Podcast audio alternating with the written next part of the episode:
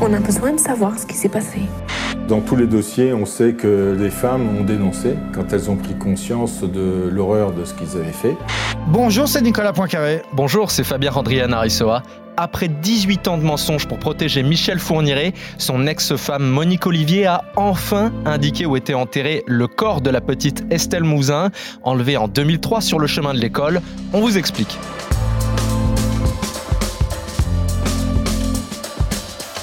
À la fois appât et complice. Monique Olivier, l'ex-compagne du tueur en série Michel Fourniret, est bien la clé de l'enquête. Considérée dans un premier temps comme la femme du monstre, elle est en fait la partie immergée de l'iceberg. Trois bonnes raisons d'écouter ce podcast avec Nicolas. Alors d'abord, c'est la fin d'un très très long mensonge qui aura duré 18 ans sur la disparition d'Estelle Mouzin. Monique Olivier aura raconté tout et son contraire. On va voir ensuite qu'elle a beaucoup et très souvent protégé son ex-mari, Michel Fourniret, mais qu'à la fin, c'est toujours elle qui balance devant des enquêteurs euh, belges. Elle avait même balancé 14 meurtres en quelques minutes. Et puis enfin, on va essayer de décrypter un peu comment fonctionnait ce couple diabolique. Ils s'étaient rencontrés parce qu'il avait passé une petite annonce dans un journal catholique. Expliquez-nous le monde. Un podcast RMC. Nicolas Poincaré. Fabien Randrian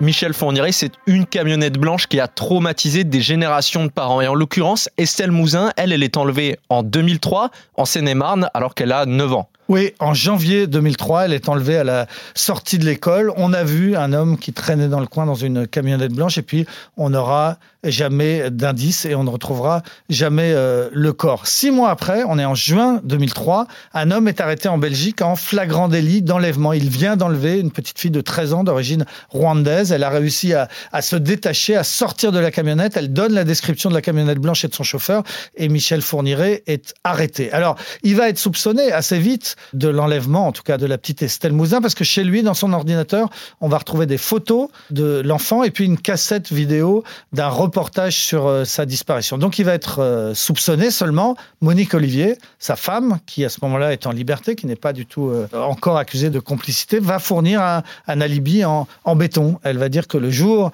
de l'enlèvement d'Estelle Mouzin, Michel Fourniret ne pouvait pas être en Seine-et-Marne puisqu'il était avec elle dans leur maison en Belgique, près de la, frontière euh, française. Et la preuve, c'est qu'il a passé un coup de fil à son fils pour lui souhaiter un, bon anniversaire sur la ligne fixe de la maison. Et donc, les relevés téléphoniques vont montrer que ce coup de fil existe, que le fils a effectivement été appelé. Et cet alibi va euh, l'innocenter. Donc, premier mensonge de euh, Monique Olivier qui va permettre à Michel Fourniret de passer à travers les mailles et donc de ne pas être accusé de ce meurtre-là. Estelle Mouzin, c'est forcément un visage que vous avez vu passer à l'époque parce qu'on en a beaucoup parlé que ses parents, notamment son père, Éric Mouzin, s'est démené pour essayer de la retrouver et notamment en mettant son visage partout. Écoutez ce reportage de France 2 donc, qui date de 2003. Il se décrit lui-même comme un acharné. Éric Mouzin, le père d'Estelle, se rend tous les 15 jours à la police judiciaire de Versailles. Là, une cellule de 9 enquêteurs s'occupe exclusivement de sa fille. Je pense que pour l'enquête, euh, pour le groupe Estelle, c'est la même chose que pour nous, c'est un défi. Et un défi, c'est fait pour être gagné. Hein. Il n'y a pas d'alternative. Depuis la disparition d'Estelle le 9 janvier, tout a été tenté. Affiche géante, création d'une association et d'un site internet. Malgré toute cette mobilisation et l'émotion qu'il y a eu autour de la disparition d'Estelle Mouzin, le couple, et notamment Monique Olivier, n'a jamais rien lâché. Non, donc elle l'a protégée avec ce faux alibi, elle n'a jamais rien dit. Elle a fini une fois par se confier à une co-détenue euh, qui était dans sa cellule et qui a réussi à la faire parler dans la prison de Rennes. Et elle a dit que sans doute euh, Fourniret était bien l'assassin de la petite Estelle Mouzin, mais à l'époque, bon, ça n'a pas suffi, c'était pas assez probant. Ensuite, elle a craqué en 2019, en fait, donc seulement il y a deux ans, en disant, pour la première fois écouter cet alibi, l'affaire du coup de fil à son fils, eh bien, on l'a inventé. Le coup de fil, c'est moi qui l'ai passé ce jour-là. Mon mari n'était pas là. Il était peut-être en Seine-et-Marne. Peut-être que c'est lui qui a enlevé Estelle Mouzin, mais elle dit qu'elle n'en sait pas plus. Elle l'accuse juste de l'avoir forcé à faire ce, ce faux alibi. Elle dit qu'elle n'en sait pas plus. Et puis, il faut encore attendre deux ans, et c'est-à-dire la semaine dernière, pour qu'enfin elle lâche tout. Alors tout, c'est quoi? Eh ben, c'est ce qu'elle a dit. Elle était dans une gendarmerie dans les Ardennes. Les gendarmes faisaient des fouilles une nouvelle fois pour essayer de retrouver le corps d'Estelle Mouzin. Et puis Monique Olivier s'est confiée à la juge d'instruction. Elle a fini par dire, écoutez, je vais vous dire la vérité. La vérité, c'est que je sais que c'est mon mari. Et pourquoi je le sais? Eh ben parce que j'étais là, pas au moment de l'enlèvement en Seine-et-Marne, mais au moment de la séquestration de la fillette dans la maison de la sœur de Michel Fourniret, dans les Ardennes françaises, donc juste de l'autre côté de la frontière par rapport à, à là où ils habitent. Le mari, Michel Fourniret, dit-elle, est parti au travail une journée et il lui a demandé à elle, Monique Olivier, de garder l'enfant. Elle a gardé la petite Estelle Mouzin vivante. Ensuite, elle dit qu'elle n'était pas là au moment de l'assassinat, mais elle a de nouveau aidé son mari à euh, mettre le corps dans la voiture et elle l'a emmené dans une forêt où euh, la fillette aurait été euh, enlevée. Donc c'est terrible. Elle a mis 18 ans à raconter tout ça. Elle a enchaîné les mensonges et finalement, donc la semaine dernière, pour la première fois, elle dit c'est bien mon mari, j'étais là et je sais où l'enfant était enterré.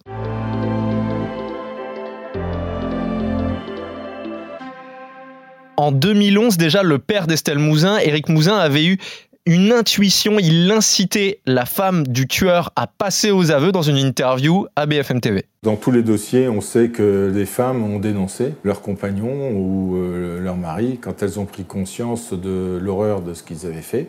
Il serait vraiment euh, idiot de se priver de cette possibilité de lancer cet appel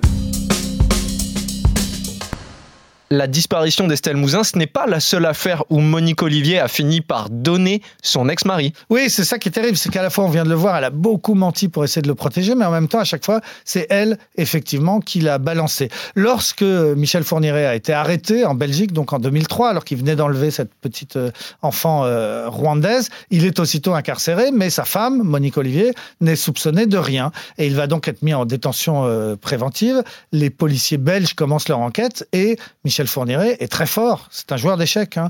Il est très fort. Il ne lâche rien du tout. Et Monique Olivier est dehors. Elle est en liberté. Elle ne lâche rien du tout non plus. Et on apprendra après qu'elle va souvent le voir au parloir de la prison et qu'ils se mettent d'accord, qu'ils se construisent des alibis, coordonnent leurs deux versions pour ne pas être ennuyés. Et les policiers belges vont buter contre un mur. Sauf qu'ils vont pas se décourager et ils vont entendre les deux, Michel Fourniret et Monique Olivier, 130 fois en tout. C'était énorme. 130 auditions sur la même affaire. En France, la procédure pénale ne le permettrait pas. Ne peut pas s'acharner comme ça sur la femme d'un mis en cause. En Belgique, ils ont pu le faire et ils ont raison de le faire. Parce que qu'est-ce qui s'est passé? Ben, C'est qu'au bout d'un an, au moment où plus personne n'y croyait, au moment où on allait sans doute relâcher Michel Fourniret, parce qu'il avait été certes arrêté alors qu'il venait d'enlever euh, cette petite fille en Belgique, mais il n'était pas allé plus loin. La petite fille s'en était sortie vivante, donc il n'y avait pas grand-chose à lui reprocher. Et au moment où on s'y attendait plus, eh ben Monique Olivier a craqué. En 20 minutes, elle a dit je vais tout vous raconter et elle a balancé 10 meurtres, 10 meurtres de Michel Fournier en donnant les dates, les lieux, les identités des victimes. Ensuite, les policiers belges ont fait une pause, puis ils l'ont ressorti de sa cellule de garde à vue euh, vers minuit et ils lui ont reposé des questions. Vous êtes sûr que vous nous avez tout dit? Et là, Monique Olivier dit non, j'ai pas tout dit. En fait, j'en ai encore quatre de plus. Et elle avoue quatre meurtres de plus. Donc en tout, 14 meurtres sont avoués. Donc on, l'a vu, elle a été très forte. Elle a résisté à la pression des policiers belges pendant un an, mais au bout d'un an, elle a craqué et elle a fini par tout avouer. En ce qui concerne Estelle Mouzin, bah là, elle a tenu 18 ans. Pendant 18 ans, elle a raconté n'importe quoi. Et puis la semaine dernière, elle a fini par raconter la vérité. Depuis ses aveux aux policiers belges, Monique Olivier a vraiment changé de statut. Elle est passée de la femme du monstre à complice active donc de ces enlèvements et meurtres. Comment est-ce que ce couple diabolique s'est formé à la base? Alors, à la base, il était en prison dans les années 80, euh, fin des années 80. Il avait été condamné quand même déjà pour 14 enlèvements de jeunes filles, mais euh, il les relâchait toujours. Hein. Il les enlevait dans sa camionnette euh, et puis il finissait par les, relâcher. Il est condamné à 4 ans de prison. Il est en prison et il met une petite annonce dans Le Pèlerin, le, journal catholique. Il met pauvre détenu isolé, aimerait rencontrer âme sœur. Et Monique Olivier, qui elle a déjà divorcé deux fois, qui a eu une vie, qui a eu des enfants, eh ben elle répond à cette annonce et ils font connaissance. Et on ensuite eh ben, que très vite, que lorsqu'il se rencontre vraiment après la sortie de prison de Michel Fourniret, très vite Michel Fourniret lui avoue sa passion pour les jeunes vierges. Et elle va tout de suite lui dire d'accord, d'accord, je vais t'aider, on va en trouver, on va. Et c'est ainsi que naît cette équipe absolument euh, diabolique. Dans ses confessions à sa co-détenue yougoslave dans la prison de Rennes, elle va raconter des détails absolument épouvantables. Elle va raconter que il lui est arrivé de préparer euh, les petites filles avant qu'elles soient violées et tuées par son mari. Elle leur donnait le bain, elle les habillait tout en blanc, elle les couchait sur un lit et ensuite Michel Fourniret pouvait arriver et commettre ses crimes. Donc c'est vraiment un couple complice depuis le début. Les images qu'on voit, c'est souvent au procès. Elle regarde ses chaussures, elle est complètement effacée, elle parle très doucement, elle essaye un peu de se faire passer pour une idiote. En fait, les psychologues ont démontré qu'elle avait un QI de 131, c'est plus que toi et moi, à mon avis. Enfin bref, elle n'est pas du tout idiote, elle est intelligente, elle a participé activement à, tout ça. C'est pas la jeune femme victime et effacée qu'elle a essayé de faire croire à un moment, elle est aussi criminelle que lui. Aujourd'hui qu'elle est pleinement reconnue complice, elle purge comme lui une peine de prison, elle ne sortira pas. Pas de sitôt, non. Elle, a pris euh, perpète avec 28 ans de sûreté. C'était il y a 18 ans, donc il lui reste officiellement au moins 10 ans à faire. C'est une femme qui a 72 ans, hein, donc ça l'amène déjà à 82 ans. Sauf que, eh bien, avec ce qu'elle vient d'avouer sur l'affaire Estelle Mouzin, il y aura un nouveau procès et une nouvelle condamnation. Donc, euh, il est assez vraisemblable de penser qu'elle purgera plus que les 10 ans euh, minimum qu'il lui reste à faire. Elle n'est pas sortie d'affaire. En ce qui concerne Michel Fourniret, alors lui, il a 78 ans, il commence à perdre un peu les pédales, à perdre un petit peu la tête. Il n'est pas prêt d'être libéré non plus, puisqu'il purge une peine de perpétuité incompressible, la perpétuité réelle. Ça n'a été prononcé que trois fois en France, hein, depuis que ça existe. Il est une de ces trois condamnations. Donc Michel Fourniret, lui, sauf s'il devait être euh, très très très malade, voire mourant, ne sortira pas de prison.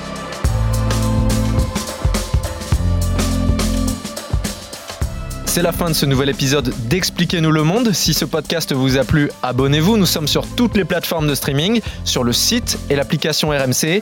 Parlez-en autour de vous. Prenez soin de vous. À la semaine prochaine. À la semaine prochaine, Fabien. Retrouvez Nicolas Poincaré dans Apolline Matin. Tous les jours à 6h20 et 7h50 sur RMC.